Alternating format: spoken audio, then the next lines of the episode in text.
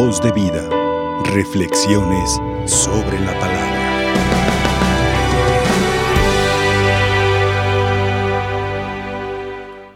Hermanos, la liturgia de esta Eucaristía nos ha invitado a escuchar, a contemplar de una manera muy especial este pasaje tomado del Evangelio de Marcos. En esta narración que nos propone Marcos, nosotros hemos contemplado a un hombre, a un hombre que se acerca a Jesús y delante de él se arrodilla, se postra y reconoce que él es bueno.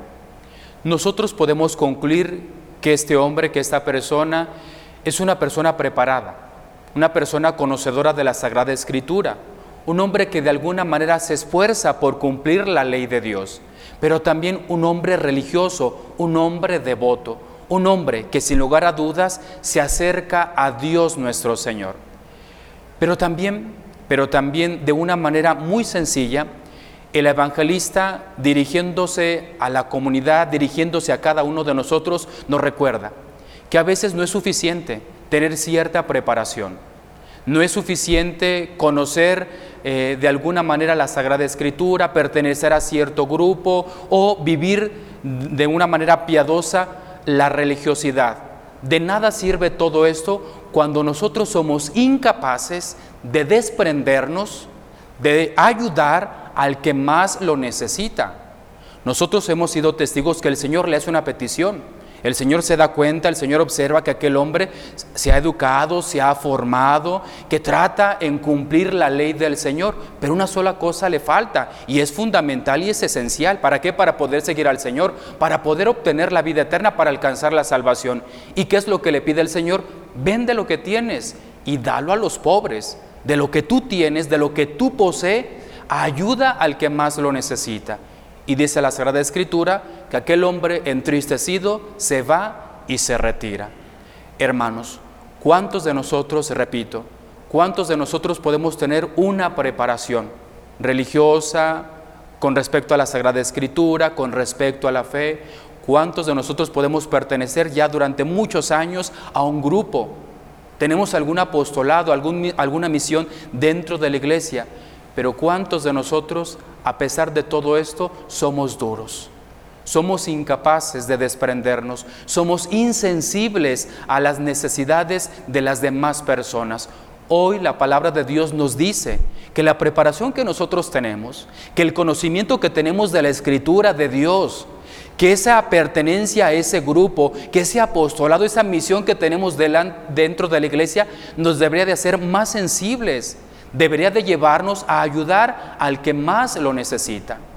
Hoy pues hermanos, la palabra de Dios nos recuerda esta primera cosa, que es esencial en nuestra fe, que es esencial en nosotros como bautizados, como cristianos, vivir un amor concreto, un amor sensible, un amor que se desprende, un amor que ayuda sobre todo al que más lo necesita. Sería de verdad contradictorio que yo estuviera aquí que yo cantara, que yo perteneciera a un grupo, que yo hiciera esto y aquello, pero fuera incapaz de ayudar al que sufre. Por eso el Señor hoy, a través de esta palabra que nosotros hemos escuchado, nos anima, nos invita a esto, igual que a este hombre. Ve y vende lo que tienes, es decir, ayuda al que más lo necesita. Siempre en nuestra vida habrá una persona más necesitada que yo. Por eso siempre yo tendré la oportunidad de ayudar a alguna persona. Esa es la primera enseñanza, la primera cosa que el Señor nos pide, ayudar al que más lo necesita. Segundo, algo también muy hermoso y muy importante y que nunca debemos olvidar en nuestra vida. Dice la Sagrada Escritura que mientras hablaba aquel hombre, el Señor lo miró con amor. Antes de que aquel hombre pudiera dar una respuesta, antes de que aquel hombre se decidiera por el Señor, el Señor le ama, porque efectivamente el amor de Dios no depende de lo que nosotros hacemos o de lo que nosotros podemos ofrecer. El Señor nos ama porque sí. Nos ama así como somos, a pesar de todos, con nuestros defectos, con nuestras limitaciones, con nuestras virtudes, con nuestro amor, pero también con nuestro egoísmo. El Señor nos ama. El Señor le ha amado a aquel hombre antes de aquel hombre pudiera dar una respuesta. Y lo que es más todavía, el Señor sabía que aquel hombre le iba a decir que no, que aquel hombre se iba a negar y sin embargo el Señor le ama. Y es así. El amor de Dios nunca termina. Podemos darle la espalda a Dios, podemos decirle que no, podemos ofenderle con nuestros pecados y sin embargo el amor de Dios no termina. El amor de Dios no se cansará de buscarnos. El amor de Dios nos ama simplemente porque sí. No porque seamos buenos, no porque seamos los mejores, simplemente porque somos sus hijos.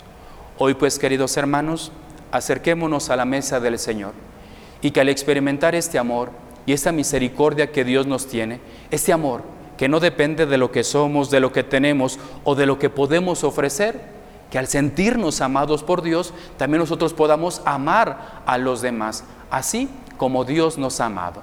Que la Virgen María, Madre del Amor, interceda por todos. Que así sea. Voz de vida. Reflexiones sobre la palabra.